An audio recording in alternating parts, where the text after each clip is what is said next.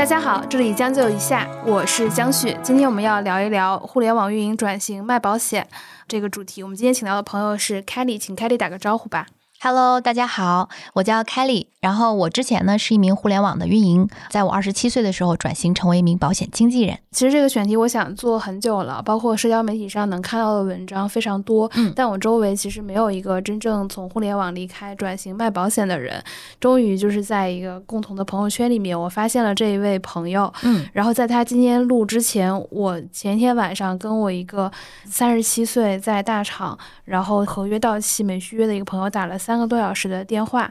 他之前呢也是一个媒体老师，他就让我想到，经常我和我以前的一位老板杨天南，我们调侃到说，媒体老师的尽头是卖保险，是友邦，因为品位高，善链接，然后这个就是。保险的人其实一个比较重要的特质，然后服务品质也非常的好，嗯，然后所以今天还是比较幸运的请到 Kelly。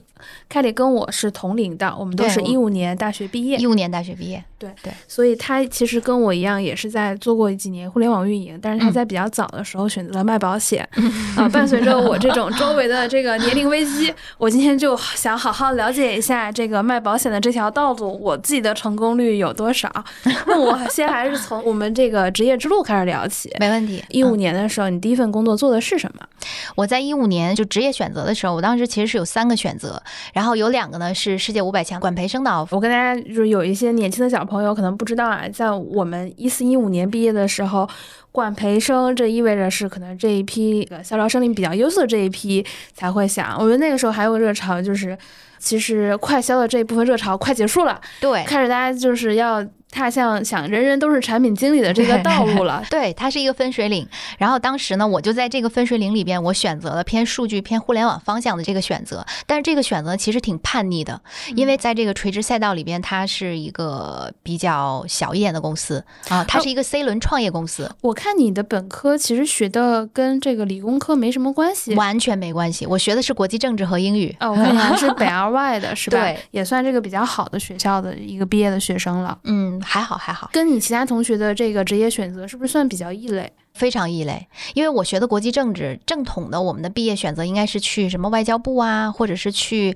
政府机关单位这种非常多，但是我选择了一个非常市场化的路径，包括我也有很多的同学去考公务员。嗯，但我觉得那个时候选择一个 C 轮的公司也很有勇气。嗯，因为一五年毕业的时候，大家都是阿里、腾讯对这两家，大家是最想去的。对，当然拿不到，也有可能有这样的原因。为什么会愿意去选一个这个创业公司呢？我觉得这个风险性其实还是有的，因为在当时的选择里边，我没有机会去拿到。我也没有去试，所以当时拿到了这三个 offer 里边，我就天然的选择了一下。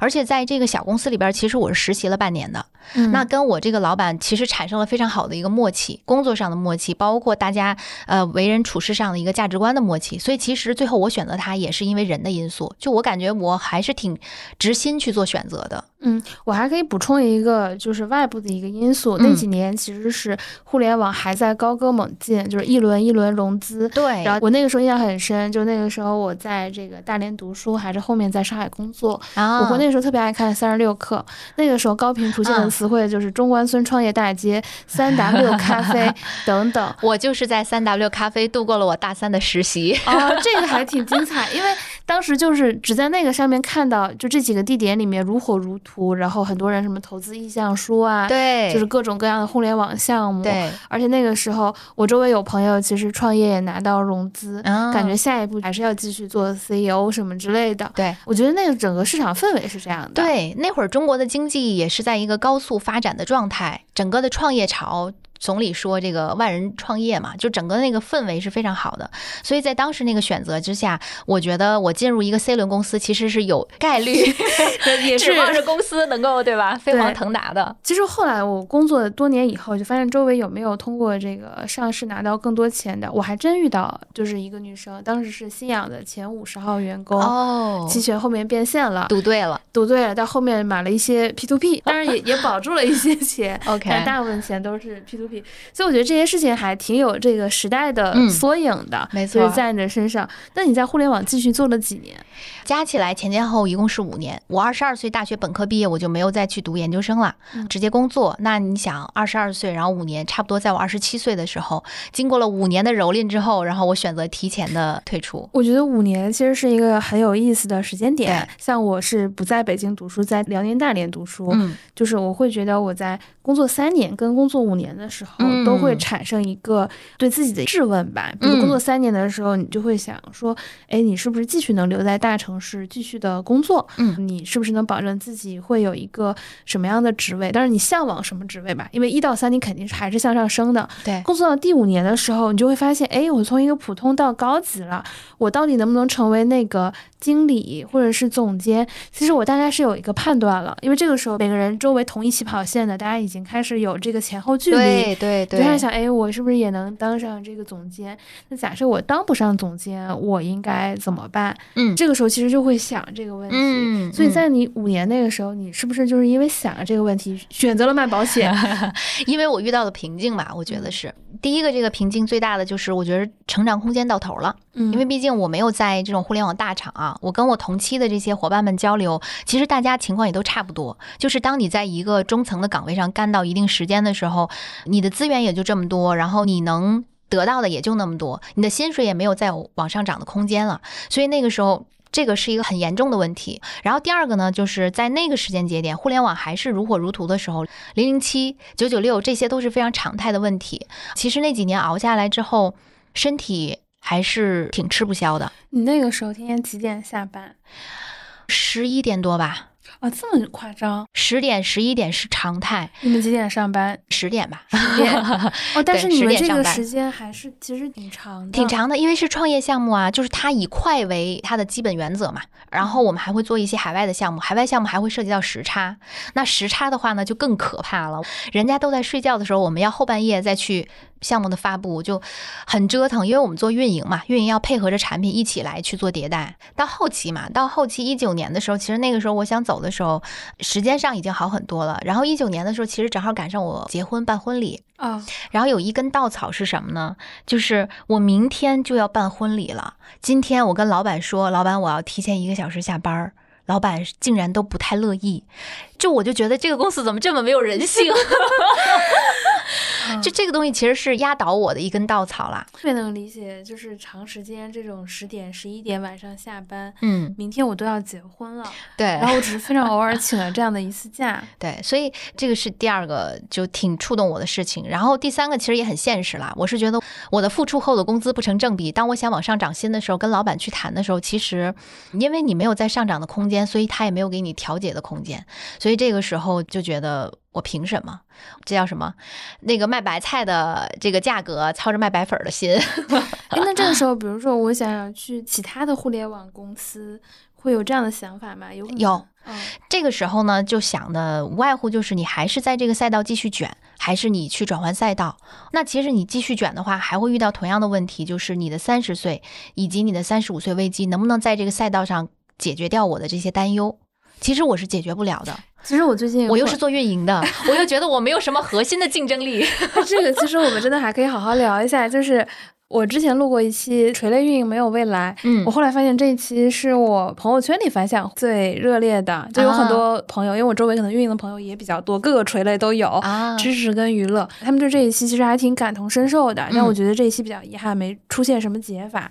然后我复盘了一下我哦们主讲的三个人，像我是换了赛道，然后继续能接受再这样继续卷。当然，这也跟他日常工作和新闻比较相关是有关的。嗯然后另一个卷子，卷子现在其实是创业做小生意的一个状态。我觉得他也是在读高中的时候对投资就很感兴趣，然后他毕业以后自己会做一些投资，无论是这种很小的股权投资，还是炒股这样的投资。嗯和他一直在这种金融机构跟非常垂直的财经媒体里面，他会额外做。嗯，但我觉得这两个人的情况都非常的极端，就是他也不是一般运营的状态，也属于相对我觉得出类拔萃了。有很强的个体性。对对对，就是现在这两年流行的超级个体 这种 IP，对对他们俩是这个类型的。没错，然后最近有一件事情让我比较触动，就是我分别有一个三十七岁跟四十岁的女性朋友在大厂，嗯。三年合约期到期的时候，他们老板都没有选择续约。啊、然后我会帮他们去投一些职位嘛，嗯。你就会发现非常的不友好。嗯，当然，你也很能理解这种不友好，就是在你这个年龄，你没带团队，或者说作为运营，他可能不是有很强手艺，比如说这个人并没有长期的写稿，嗯就是记者、编辑，他又不是说像程序员这种你会写代码，对吧？这个也可能是一个刚需或者算法更高级一点。那运营这个很多工作它就是打杂，就是真的是打杂，它可能是 对，就是沟通能力很强。你说大家对沟通这个要求是非常弹性的吧？对就是你没有一个非常硬性标准，像代码这个东西可以用硬性标准我们来去说这个人会或不会。那沟通这个东西就非常的主观。嗯然后垂类运营。确实，我们能做到组长或者是总监、负责人还是凤毛麟角的，嗯就会发现很多运营确实是在这条路上会有一些瓶颈。嗯，这不卖保险吗？我非常感同身受，对，所以可以跟他们聊一聊，让他们来卖保险。我那我其实要说一下，其实我对卖保险这个事儿早期是有就比较大的负面想法，嗯这也是我想跟你聊的原因嘛。比如说我小学的时候，我们对卖保险就是。如果家里有一个人卖保险，那这个一家大全家不要脸是吗？是这样的，就不仅是全家了，你周围的女性朋友嗯都要去买保险，这是我嗯小学时候的一个印象。我觉得这个印象也来源于说早期的保险有一些不规范，或者说不专业。对，我觉得这个东西不专业可能占的比重更高，因为有的嗯东西你可能不需要或者不适合你，然后你就买了这个东西，这是一种。再到最近几年对保险重新有关注，可能就是友邦。有一次我印象特别深，我在三里屯逛街，发嗯现友邦有北京分公司有一个明星团队在嗯三里屯这个太古里的十字路口上有一个大的展架，啊最黄金的位置，然后六张脸，穿着西装 啊，现在这个保险可真赚钱。嗯然后呃，你会跟周围的朋友讨论说，他发嗯现他以前有一个，比如说互联网公司运营或者是产品的一个老板，嗯现在去卖保险了。嗯啊，然后我们听完都比较震惊，说他其实可以选择做别的事情，他为什么会选择卖保险？对我觉得这些其实构成了我们对保险的一些印象，嗯或者说我会发现我以前在媒体公司的财务变成卖保险的了，和我很多年前这个对接新媒体运营，他可能做人也比较基础，现在也卖保险了。嗯就是你对这个群体的认知的人是有一些参差不齐的，你觉得嗯什么人都有，就到底这个卖保险的人是什么水平，其实是有点不清楚的。这个背后其实是有很强的。经济的底层逻辑的，我觉得这个我们可以一会儿慢慢的把它讨论出来。其实这个感受跟我是一样的。我在最早的时候，我二零一七年的时候，就有人邀请我去到友邦去了解。二零一七年，那个时候我很小啊我大学毕业两年。对呀、毕业两年，你就想嘛，其实保险行业真正的兴起，差不多就是从一三年费改之后，然后慢慢的，大概从一七年开始，一直是保险的一个黄金期啊。然后呢，那个时候。找我了解之后呢，哎，我就去了。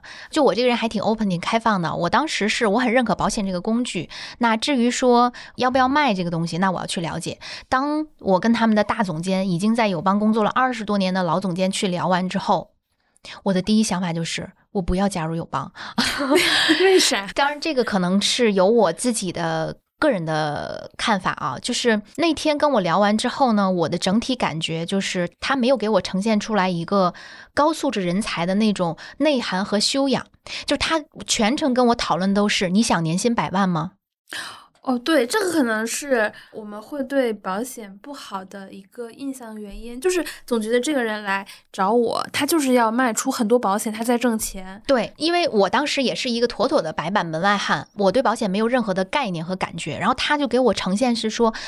这个感觉真的就像传销一样，说不好听一点，我觉得大部分啊，就是在我们可能我们就是小学的时候，那可能就是两千年左右到两千一零年，大家对于保险是跟这个传销是划等号的。嗯，当然这里边没有什么误解啊，就是纯是我个人的感受。后来我就没有去卖。当然还有一个原因就是我对友邦当时的定位是，他们还是客群或者说他们的产品定位相对来说比较贵。那我作为一个刚毕业两三年的人来说，我身边如果我想要去卖这个东西，我身边又没有匹配的这样的人群的话，不要脸了。对呀、我就得全家不要脸了，那我拉不下这个脸呀。对，那咱不能做这个事儿嘛，所以想了想，还是算了。这个事情其实也就这样过去了。我一直还是在互联网行业去从事我的老本行运营的工作，做一个运营狗。然后事情的转机其实是来到二零二零年，当时因为在互联网已经遇到了很多的瓶颈，我需要停下来思考我下一步怎么走的时候，这个时候我大概是在二零二零年的一月份，我进行了裸辞，我是先辞职的。因为在这次辞职之前，其实我已经跟我老板提了三次辞职了，一直没有离职成功。然后这一次终于也加上公司的业务，其实它也需要缩减人力。你想，其实二零二零年互联网已经开始走下坡路了，对，那已经初见端倪了，因为它已经卷到了一个顶点，它已经没法我觉得是再卷了。因为疫情还续了三年，大家才会有这个错觉。其实二零年的时候已经开始，就是所有的预算就到达了一个最高峰。没，错，其实那个时候因为疫情又延续了线上的时间，但实际那个时候已经就到头了。对，就我是提前感知到，因为创业公司它对这些市场的感知会更敏感，比如说拉投资人的钱、风投的钱，以及我们在做项目预算的这种精简上，我是能明显感知到的。所以我嗅到了一种感觉，就是互联网这个行业可能开始要转折了你。说到这个，我突然想到，就是有一个朋友的自媒体公司，就啊前两轮其实融的还是比较顺利。然后那一年他很想拉我过去，嗯，那个时候还找我吃饭，他说 啊，现在在谈一笔融资，半年以后吧，这个事情，你看你要不要考虑过来回上海？啊。后来就是没再喊我，那就是钱没有 融到。OK，然后这个时候呢，就是也是老天爷让我停下来，让我好好的想一想，因为这个时候就迎来了全国人民都知道的疫情。嗯，其实相当于我离开公司之后，我刚想歇一歇，然后全国人民就兵荒马乱一般，然后就大家都开始其实有点没有办法找到这个线对下工作，对而且这个时候人有惰性，不出门了。呃，不出门啦，对呀、然后这个时候呢，其实我就在想，哎呀，下一步我到底怎么走？我当时就给我自己选了几条路。第一条路呢，就是等疫情缓一缓之后，我去到比如说像互联网大厂，我去做这种运营的应聘，去大厂，这是一个选择，就是还在互联网这个赛道。那还有一个赛道呢，就是我父母他们其实一直都有一个执念，想让我要不然就做老师，要不然就去搞公务员。这个事可能是我父母一直以来他们的执念，就他们会很追求所谓的稳定。其实能理解，就是父母的成长那个年龄对段吧我非常能理解，但我这么多年真的是从小到大，我真的一直没遂了他们的愿。问我一个问题，那你当时考这个专业是出于你的本意，还是其实有父母参考的意义更大？读了北二外的这个国际政治专业，这个又是另外一个话题了。我真的是落榜落到了北二外，那说明是个学霸。就是我们这一个班，我们现在北二外的这个国际政治一班，基本上都是。考其他的更高的专业、更高的学校，然后大家都发挥失常，然后落榜落下来的。哦，这样对，，就第二个赛道来讲吧，就是当时其实我家里边是有人在部队，嗯就是在部队去做一些工作。然后呢，他当时跟我推荐说，你要不要考虑部队的文职人员？看起来其实是一个还蛮稳定的选择，而且军队的福利啊还是不错的。包括未来孩子的上学呀，都可能会有更好的福利，包括公费医疗。其实听起来是很吸引人的。那当时我考虑了一下，因为我我爱人他是做一些这种小生意的，他是不稳定的。那我想的就是，那我就稳定一点，这样我们俩做一个组合。所以当时我真的是买了部队文职人员考试的那个书，大概这么厚一摞，其实就跟备考研究生是一样的。命运的齿轮到底哪一刻转动了，让你 对 这样太保险 了？命运的齿轮从我开始备考第十五天开始发生了转动。这什么事情转动了？这个时候看起来就是要选择去部队了。我在那儿做着那个英语的完形填空，哦，这个部队还要考英文，都要考英语、数学、政治都是要考的。其实跟那个它跟考研很像哦，很像。很像的，我就在那儿做着英语完形填空。我当时做着做着，突然一瞬间，我大脑一片空白，我就感觉那些字在我眼前它就飘走，然后根本不进我脑袋里面。我突然之间就被击中，就是我如果考上了。我在部队里边，我工作了一段时间。如果我不喜欢，我再回到市场环境，还有没有人要我？说实话，我觉得可能会有点难，除非你离开的时间还很短。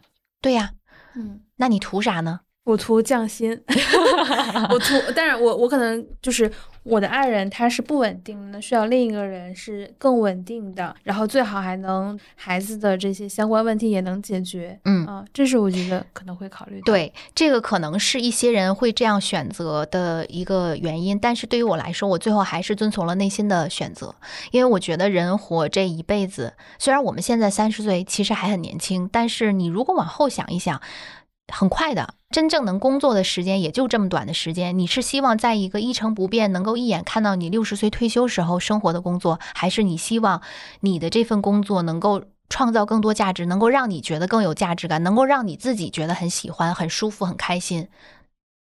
所以在这样的价值观的选择的路口，我我选择了遵从我自己内心，然后就在遵从自己内心的这个 moment 出来之后，然后我就开始我说我我不做题了，我要刷刷朋友圈儿。嗯就在这个时候，我真的就刷到了我朋友圈，因为其实有很多。我现在所在的这个头部经纪公司的一些朋友们，也是之前很机缘巧合认识他们的，但是当时也都没有跟他们聊过。我就发现他们都在发一个叫事业说明会的一个线上链接，嗯这个是我们公司的副总裁他做的一场线上分享，因为也是疫情的原因，他没法搞线下的活动，所以只能线上。我看大家都在发，哎，那我说那我就进去听一听。刚好我进去那个时间点，这个会议刚刚开始，命运的齿轮这个时候的声音已经出现了，大家咔噔咔噔就转动上了。对然后我就从开始听到最后结束两个小时的时间，我就觉得哇塞，颠覆了我对保险行业的认知。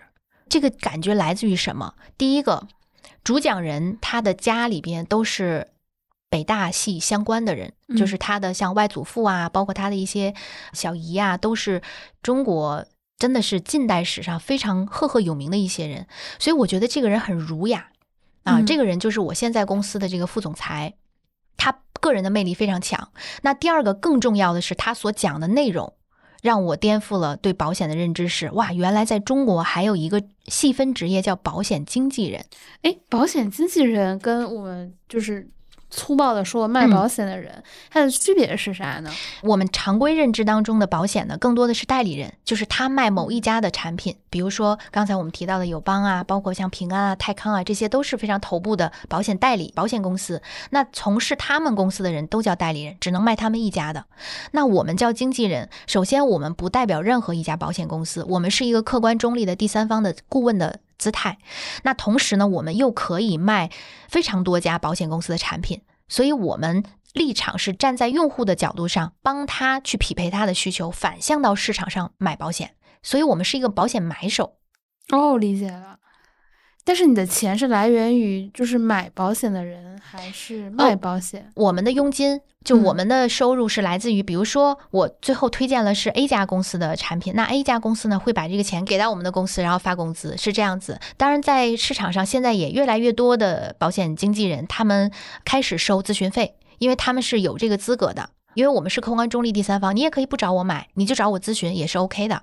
哦，那我理解了。其实你们有两个功能，一种就是咨询，可能客户已经有一些明确的产品需求，然嗯后可能会拿出来给你评估，嗯，呃，A、B、C，嗯然后如果他想进一步，就通过你这儿来买，嗯，还有一种就是明确的，不是找你来咨询，就是来找你来来买的，所以明确有这两种客户。其实更多的现在的就是我们基本上做完咨询之后，他都会去找经纪人去匹配去购买产品。这个背后的逻辑是因为我们的产品确实更多，能够给到他更丰富的比对信息。同时呢，你有了一个比对之后，你自然就能够选择到，无论是性价比更高，或者说服务更好，能匹配到你的东西。嗯，你听完了之后，心潮澎湃，嗯，然后决定说这个活儿我能干。还没有。我从心动到我决定成为一个卖保险的，因为其实经纪人他本质上也还是要卖保险对啊，所以我们用这个卖保险这个形容也没有问题。我现在是非常接受卖保险这个身份了啊。就是比如说啊，北二外挺不错的一个学校，我嗯相信。嗯然后我今天要从事这个职业，嗯当然我说了一些传统的固有印象，我相信也是大部分人的刻板印象。对，就是你周围也没有，就是像你这么年轻就从事到了卖保险的嗯道路。那个时候你距离三十岁危机还有三年，对，就是做出这个决定。我觉得其实还需要勇气是挺大的，需要非常大的勇气。因为我理解啊，工作五年的人在职场上，其实老板是比较愿意招的，对，因为并不贵，对然后来了就能干活儿，对就那个时候，就是二零年，还是有很多公司是需要招人的。我在当时其实做了一个很很冒险的一个决定，我给我自己一年的一个 gap 时间。这个 gap 时间，我就来测试我在保险行业我能不能做得好。如果做不好，我返回去。其实我即使降薪的话，也降不了太多，因为本来也就不是特别高，差不多两万五、三万，我觉得已经是一个互联网运营的一个很我觉得大家对很有卡点的一个一个区，就是对于互联网人的收入，就是大家可能嗯看了太多年薪百万的文章。，对，我以前其实就是第一是没有特别关注收入这件事情，第嗯二是我在呃某一份工作离开之后，才跟朋友讨论收入这个问题，我们就嗯发现。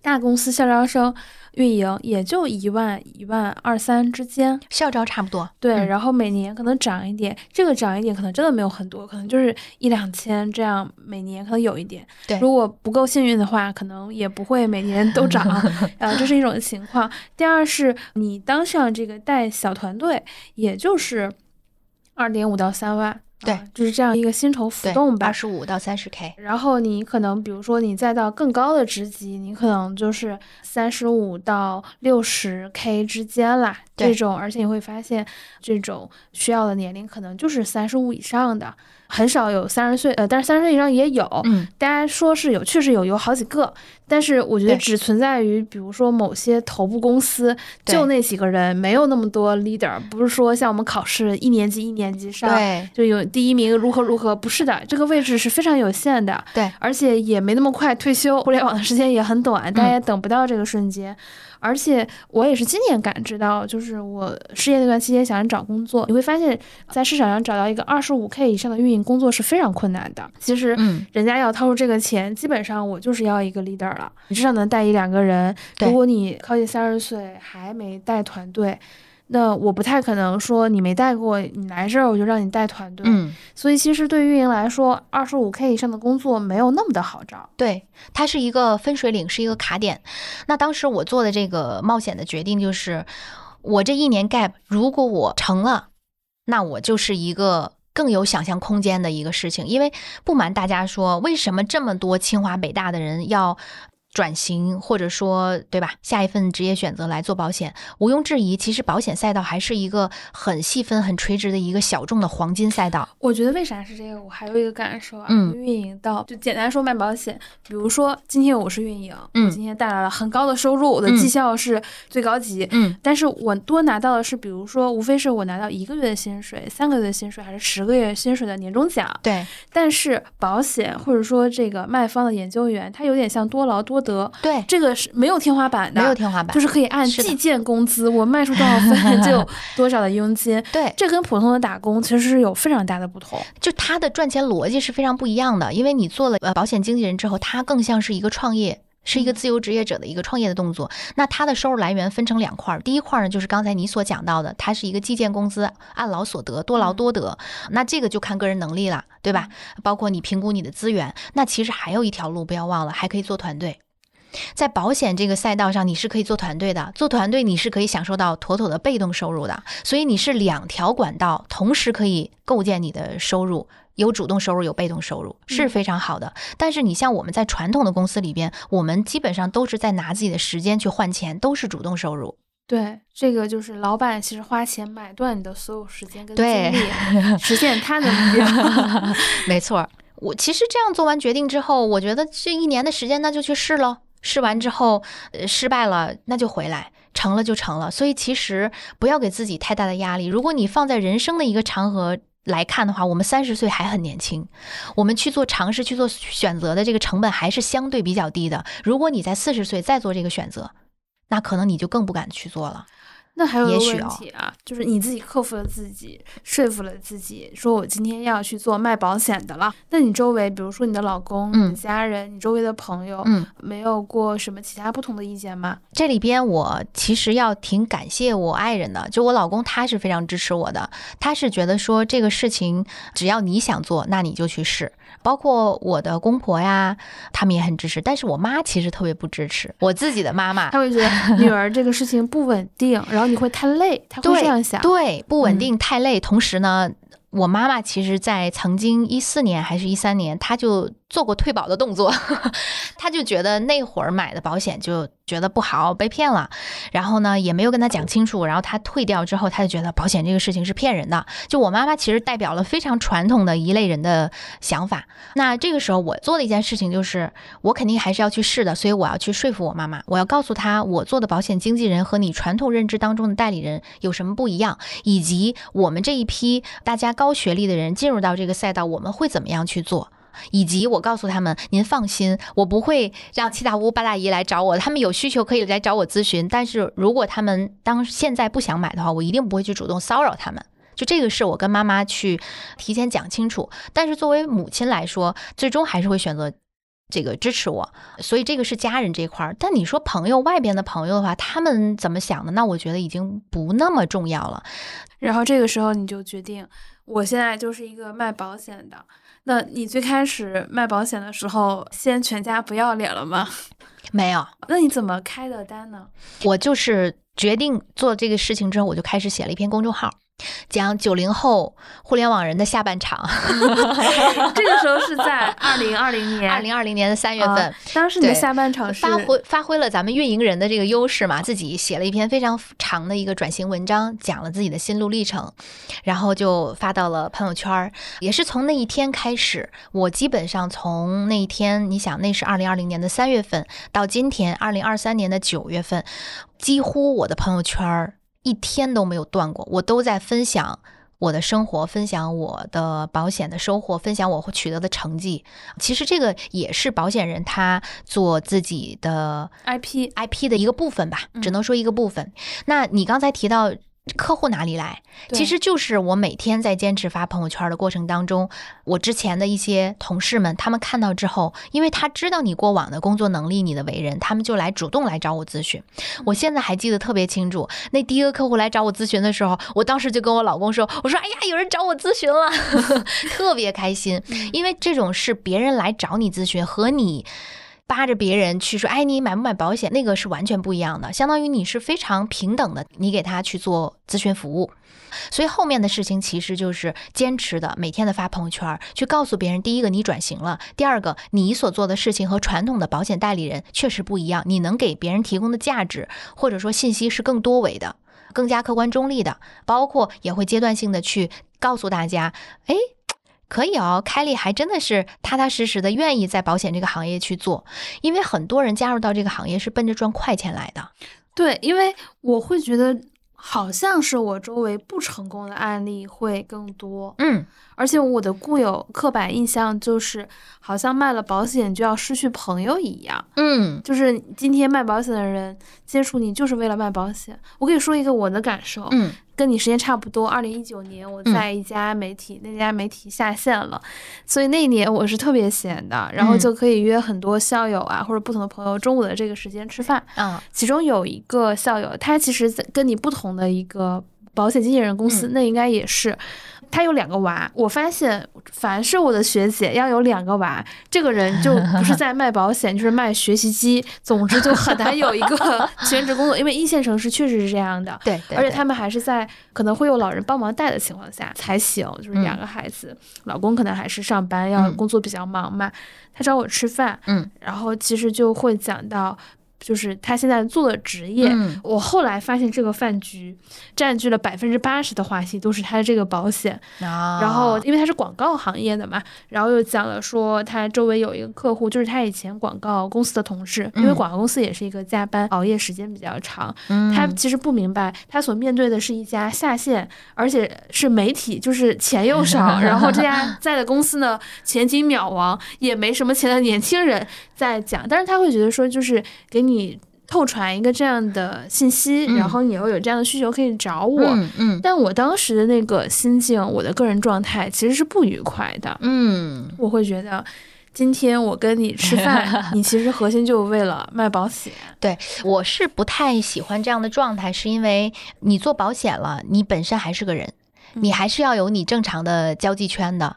就这个东西是我非常能理解，我也实在提醒自己要克制的一个事情，就是千万不要因为卖了保险，你就换了另外一个人。嗯这个也是我在跟我团队的伙伴再去讲，我说你们平时发朋友圈，千万不要因为你做了保险人，你的朋友圈就百分之百或者百分之九十全都是保险，真的不要这样。你首先是个人，你要做一个有血有肉、有生活、爱自己的人，那别人才会因为喜欢你这个人，愿意跟你接触，他在有保险需求的时候才会找到你。这应该是一个正常逻辑，而不是倒过来。啊，那提到我自己这块儿呢，基本上我就是很佛系的在做，就是我就是发发朋友圈儿，我没有主动的去 touch 到他们说，哎，那我转型了，你有买保险要来找我，其实都没有。就是我、嗯我最开始的策略是守株待兔，哎，但我觉得这个是不是因为你之前的这个工作或者校园的积累，就是你的呃为人口碑也还不错，所以有一些主动来的客户，然后以运营的思维，他们是不是老拉新了？我觉得多少会有一点，就保险这个事情还真的挺看一个人他的底层的一些东西的，比如说这个人是不是靠谱。这个人他是不是做一件事情的持久性比较长？因为在这个行业，你会看到大浪淘沙，出来进去的人都很多，对啊、但是真正的我所追求的，或者说在这个行业大家已经持续待了很久的人，大家追求的就是不要做流星，要做恒星。嗯那你做恒星的标准就是，首先你要秉持一个长期主义，你就不是赚快钱来的。那第二个，你在这个行业必然是要有周期波动的，也就是说这段时间可能大家的需求，哎，可能就集中这段时间都来找你，找你做咨询也好，包括可能赶上一些行业的风口，你就像前段时间七月份。整体的这个增额寿的停售会带动整个行业的人的收入，其实都是非常可观的。但是这样的风口可不是天天都有的。那你要想秉持一个长期主义，那你一定是要经历这个波峰和波谷的波动的。所以这些东西，我相信不是说你刚转型到保险行业，别人就能认识到的，一定是你在过往的为人处事当中，你的做事的风格当中，别人慢慢就能知道你这个人大概的样子。嗯，那现在就是你第一单也有了，守株待兔。那你 在作为卖保险的这样的一个人，你有没有什么你印象比较深的时候？就比如说你可能刚开始卖保险的时候还比较紧张啊，嗯然后也经历过了一个阶段，就跨越恐惧、害羞之类的。哇，其实这个跨越恐惧、害羞，这个因人而异啦。我当时大概是用了真正跨越心理那道坎儿，我用了半年的时间。哎，半年。这个时间就是你已经不是说刚从事，已经大张旗鼓写了一篇公众号吗？我这个人是这样，就是我对外的行动上，我每天都在坚持，但是真正我心里边，我是不是能接受别人喊我是个卖保险的？我觉得这是你能懂这个点吗？就是我自己心里，我是不是真的认可我？我觉得那个点的跨越是在我半年之后。我觉得这才是大部分人正常的心理状态。嗯，就有的时候我们去想要做一件事情，我们是外表先看起来像，呃，但是内心可能现在还没那么笃定啦。但至少我会想让外表看起来会那么像一点。没错对，这也是个正常路径。先让别人看起来像，然后你自己慢慢的就会转变这样一个思路。我是半年的时间，然后你要说印象很深的一件事情。我先说一个啊，就是当时有一次跟朋友聊天儿，就是大家其实就是闲聊，是我前同事，他说哟。卖保险啦，然后我们就聊。他说：“你千万别卖我保险啊！” 哎，他会不会觉得你怎么这么年轻就卖保险了？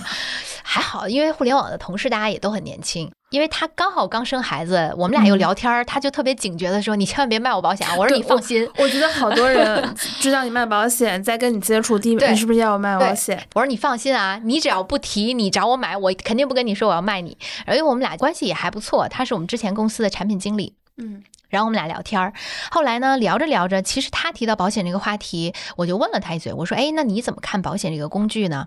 他说：“保险是骗人的。”当时其实我还挺吃惊的，是因为首先他是一个非常高学历、高认知的人，在我的印象当中，保险是骗人的这个话，应该是存在于中国十几二十年前的那个阶段，嗯以及可能现在年龄比较大的人，他对于这个工具还不够了解。但凡能了解的人，可能还是认可这个工具。像咱们九零后来说，相对还是认可的，只是说。对于从事这个工作，心里是有门槛儿的。但是他作为一个高知人，他说保险是骗人的，当时我很震惊，但是我没有去说服他，我没有去跟他辩驳说，哎，为什么这个他不是骗人的？我没有做这个动作，因为认知这个事情不是你去扭转就能扭转的来的。成年人的认知是很难改变的，所以我们俩就很愉悦的聊了一些别的话题。但是这个事情的转机来自于什么呢？来自于今年的时候，他有一天突然找到我，他说：“哎，那个你还记不记得之前咱俩聊过那个保险那个事儿？” 他说：“那个回头给我看看。”我媳妇儿能不能买什么保险？这是他自己主动来找我聊的。后来我就觉得，哎，挺有意思。在这个行业干了三四年的时候，你会发现，很多时候客户也好，或者说身边人也好，大家都在慢慢的发生变化。但是这个前提就是你要在这个行业持续的干下去，你才能够陪伴着这些人成长，陪伴着这些人变化。这个跟投资有点像，就是要做价值投资。没错，你说到价值投资，我一直觉得。对于一个买保险的人来说，他去选择一个好的保险经纪人，其实也某种程度上是一种价值投资。嗯，对，因为我会觉得，哎，他更了解我，可能更理解我的需求，我跟大家相处起来可能成本更低。对，以及这个人他成长潜力一定是很好的，他未来带给你的服务的东西，包括更多的 benefit，一定是。随着他的成长越来越多的，而且我可以长期观察他，他到底是不是一个靠谱的人。对，如果今天我本来要在市场买一个持有量可能超过二十年的产品，对，但我跟他只见了一面，我为什么会对只见一面的人要决定我未来二十年的投资呢？对，所以。干了时间久了之后，就发现这个事情其实挺有意思的。就现在的感受和我刚入行那个时候胆战心惊、担心未来、不知道自己能不能做好，是形成其实挺鲜明的一个反差的。现在呢，依然会焦虑。这个保险人难道就没有三十五岁危机吗？保险人呢，这个三十五岁危机可能在每一天都会有焦虑，就 开玩笑啦。他的危机和焦虑不来自于说公司层面给到你说你到了这个年龄，好像或者要生育了我就要裁掉你啊，或者业务线不行了我就要裁掉你，其实不存在的。保险人呢，真的就是看自己，嗯，单子少。对，哎，你们会有保底工资吗？我们没有保底工资。哦，那你们就是纯纯的计件工资的打工人。对，纯纯的计件工资。但是你从业了一段时间之后，尤其是等你到了第二年之后，你就有续期的佣金了。就比如说你的这个长期的交的保费，它就有续期了。那续期的话，虽然不是特别多，很少，但是它对于这个个体来说，它也是有一点点保底工资。我问一个很俗气。啊，来自一个东北人的话题，五险一金交吗？你这个问题一点都不俗气，这挺现实的，很现实。在保险行业啊，大部分的呃这种代理公司，这就是主体公司，他们都是不给他们的代理人上社保的。那这也是当时我选择我这家公司的一个原因，就是他把我们和公司之间是作为一个有点合伙人制、员工制的关系，所以他是给我们交五险一金上社保的。对，因为其实个人交五险一金还挺麻烦的，一个是麻烦，另外一个那你要额外花成本的呀。啊，是的，是的，嗯，对哦，原来还是有交五险一金的保险公司的，对，保险经纪公司。但但我们现在的这个五险一金呢，也一定程度上是一个有责，嗯，有责五险一金是你要达到一个最低的业绩标准。哦，只是这个业绩标准呢不太高。嗯，那我了解了。所以其实保险经纪人他没有底薪，但有的公司呢也给交五险一金，这事儿成不成呢？确实还是要靠个人努力更多。说到这个，我确实会觉得跟朋友讨论，我会觉得上班这个事儿不累。就是很多时候，你其实这事儿做砸了，只要别出大事故啊，这个月的工资其实还都有。嗯，但是假设你自己出摊儿卖煎饼果子，还是做保险经纪人，嗯，取决于你今天卖出去了多少个煎饼果子，跟卖出去多少份保险，嗯，这个事情就取决于你个人努力不努力了。但好处是时间上来说，你自己是自由的。假设你有家庭有小孩儿，那很多东西你自己就可以控制了。上班对于时间就是不能控制的。对，其实评估下来，打工是一个看似更稳定也很省心的动作，但是它的长期风险来自于说你的核心竞争力在哪儿，你在长期创造的收益价值能有多少？但是。保险以及像保险一样的这种创业的动作，它的风险来自于短期风险，我能不能成？但是它一旦成了，它的未来的收益是很大的。这个收益来自于它的职业复利。你像现在，我虽然也会焦虑，也会担心，但是有一个很良性的循环，是因为我这三四年的时间的积累。那你过往的，你像我现在已经服务两百多位客户，那我这两百多位客户，其实他们都是我的天使轮的。天使投资人，他们已经给到了我很好的启动的资金，所以我在接下来我再下一个三年的时候，那我的爆发就来自于这些客户，他们因为对我的认可，比如说已经在持续不断的给我的转介绍。嗯，那这种就是一个很良性的循环。那你说这样子的话，花同样的时间，但是我的客单其实变高了，嗯以及我能服务的客户的 level，跟我三年前的自己那也是不一样了。就是它其实伴随你的成长，的客户的质量更高了，对，有这样高净值客户的比例呃加大了。加大了。，对，当然我我目前服务的更多的还是我们这个同龄人，但是你像我前段时间服务的一个，就是我们同龄人帮我介绍了一个，其实也三十多岁，但是他的各方面的资产状况就非常好。你像他很认可我的服务，他未来其实他已经在帮我转介绍了，那他的这些朋友其实整体来说跟他也差不多。嗯我还有一个问题啊，就是呃，其实我看到你已经带团队了，嗯你是什么时候开始带团队了？是什么原因能让一个九零后二十七岁就开始卖保险，短短几年就当上团队 leader 了？我做团队这个事情，其实开窍的还比较晚。你像他们那种，有的人把基本法摸得很清楚的，基本上一进这个行业就去带团队。但是我当时的一个想法就是，我自己要先趟出一条路来，嗯我也不着急去带团队，我自己要先验证这个事情我能不能跑得通，能不能做得成。所以直到我在去年的时候，大概是我从业两年多的时候，我靠我自己从零到一的拓客以及这种服务，包括带来的转介绍，我达成了我个人业绩的 COT。在保险行业呢，它是大概相当于年薪百万的这样的一个。级别和 level，所以我在这个阶段，我拿到结果之后，我才有信心说好，那我可以去带团队去招募志同道合的伙伴。当然，这个时候年龄不是限制。我现在有在谈的一个潜在伙伴已经退休了，一个啊妈妈级别的，嗯但是他就是想发挥他的余热，嗯他说可不可以试一试？因为那个人的背景很好，是从银行出来的，所以我从现在我的伙伴就是从二十多岁到五十多岁都有，所以这个时候他很考验一个人他的。这种自己的经验的复制能力以及他团队管理能力啊，嗯我是觉得在去年这个时间节点，我到这个 timing 了，嗯我自己是拿到结果了，所以我可以把这个东西去复制给我的团队。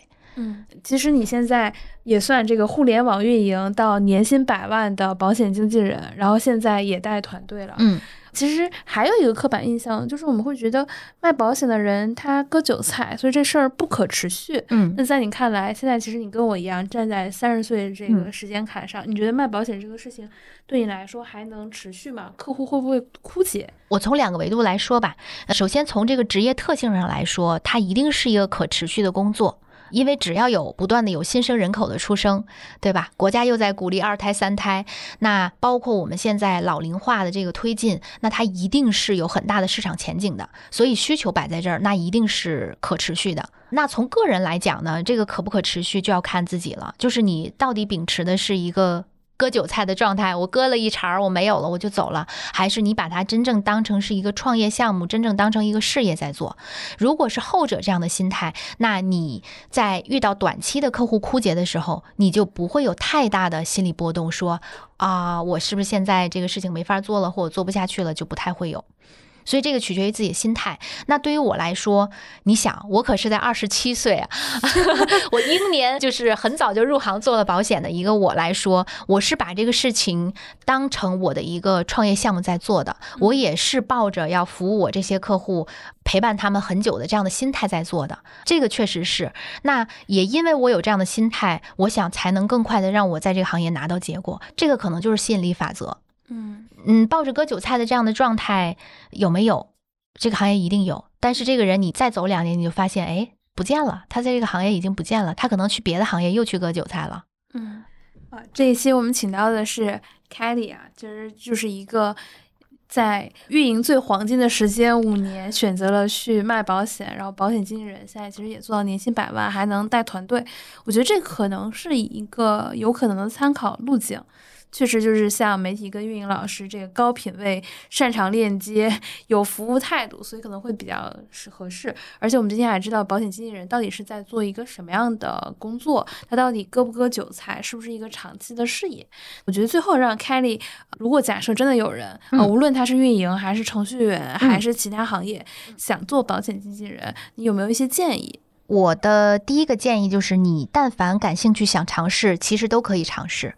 这个东西它没有任何的成本，不需要你去投入什么资金，你只需要有一颗想要学习的心，其实就可以开始尝试了啊。这个是第一个。当然，你要说你想在这个行业长期的做好，那肯定还是需要具备一些基本素质的。我个人会觉得，我从运营转型来到保险经纪这个赛道，特别好的一些底层能力的迁移，第一个就是沟通能力。嗯，就我们做运营的不用担心说我们过往的 工作经历是不是没有用，真的不用担心，沟通能力太重要了，尤其作为一个经纪人来说，嗯，一个好的沟通能力能够让你快速的和客户之间发生链接，以及让他听得懂这么复杂的保险产品，这是第一个。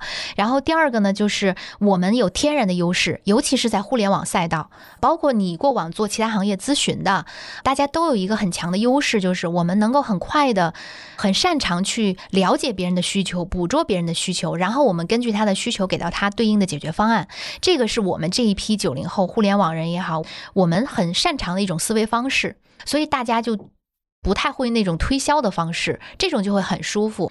然后第三个呢，我比较建议就是，如果真的想做、想做好的话，要有一个把自己当做一个产品，把自己当做一家公司去运营的这样的一个心态，因为。保险这个事情怎么讲呢？它毕竟开始还是零底薪，对，所以刚开始如果我们没有一些起色，或者我们需要时间积累，都很正常。要给自己时间，要去尝试，多去尝试，说不定就会有意想不到的效果呢。我有一个问题，业余时间能做保险经纪人吗？你是说兼职吗？对，兼职做可以兼职做。我现在团队差不多有一半都是兼职的伙伴。哦，就是比如说我边上班，业余时间可以卖保险，只要你的公司允许的话，就是可以的。当然，从自身的角度来讲，我是觉得主业如果呃太忙了，就不要让自己太累了。因为说实在的，做好保险的话也是很花时间的，也是很花精力的。